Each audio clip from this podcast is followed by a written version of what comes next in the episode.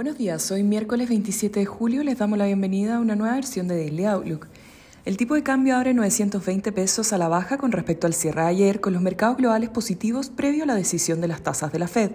Los futuros americanos avanzan un 0,83% esta hora, impulsados por los resultados corporativos, mientras Europa lo hace en un 0,5% y Asia cerró la jornada mixta con ganancias de 0,22% en el Nikkei y pérdidas de 1,3% en el Hang Seng. El dólar retrocede a nivel global mientras el petróleo avanza 1,01%. Una serie de resultados de empresas tecnológicas impulsan el apetito por riesgo en los mercados globales durante la jornada de hoy previo a la reunión de la Fed.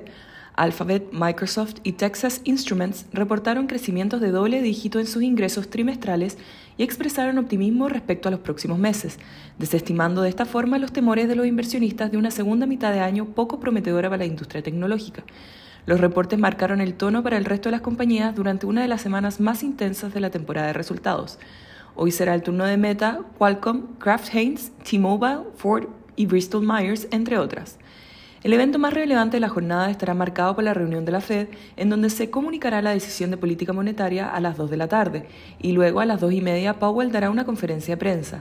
El consenso espera un alce de 75 puntos base para hoy y cualquier sorpresa podría remecer los mercados. La clave estará en el lenguaje usado en el comunicado y en la conferencia de prensa posterior. También en Estados Unidos hoy tendremos inventarios, órdenes de bienes durables y venta de viviendas pendientes. En Alemania la confianza del consumidor se desplomó más de lo esperado.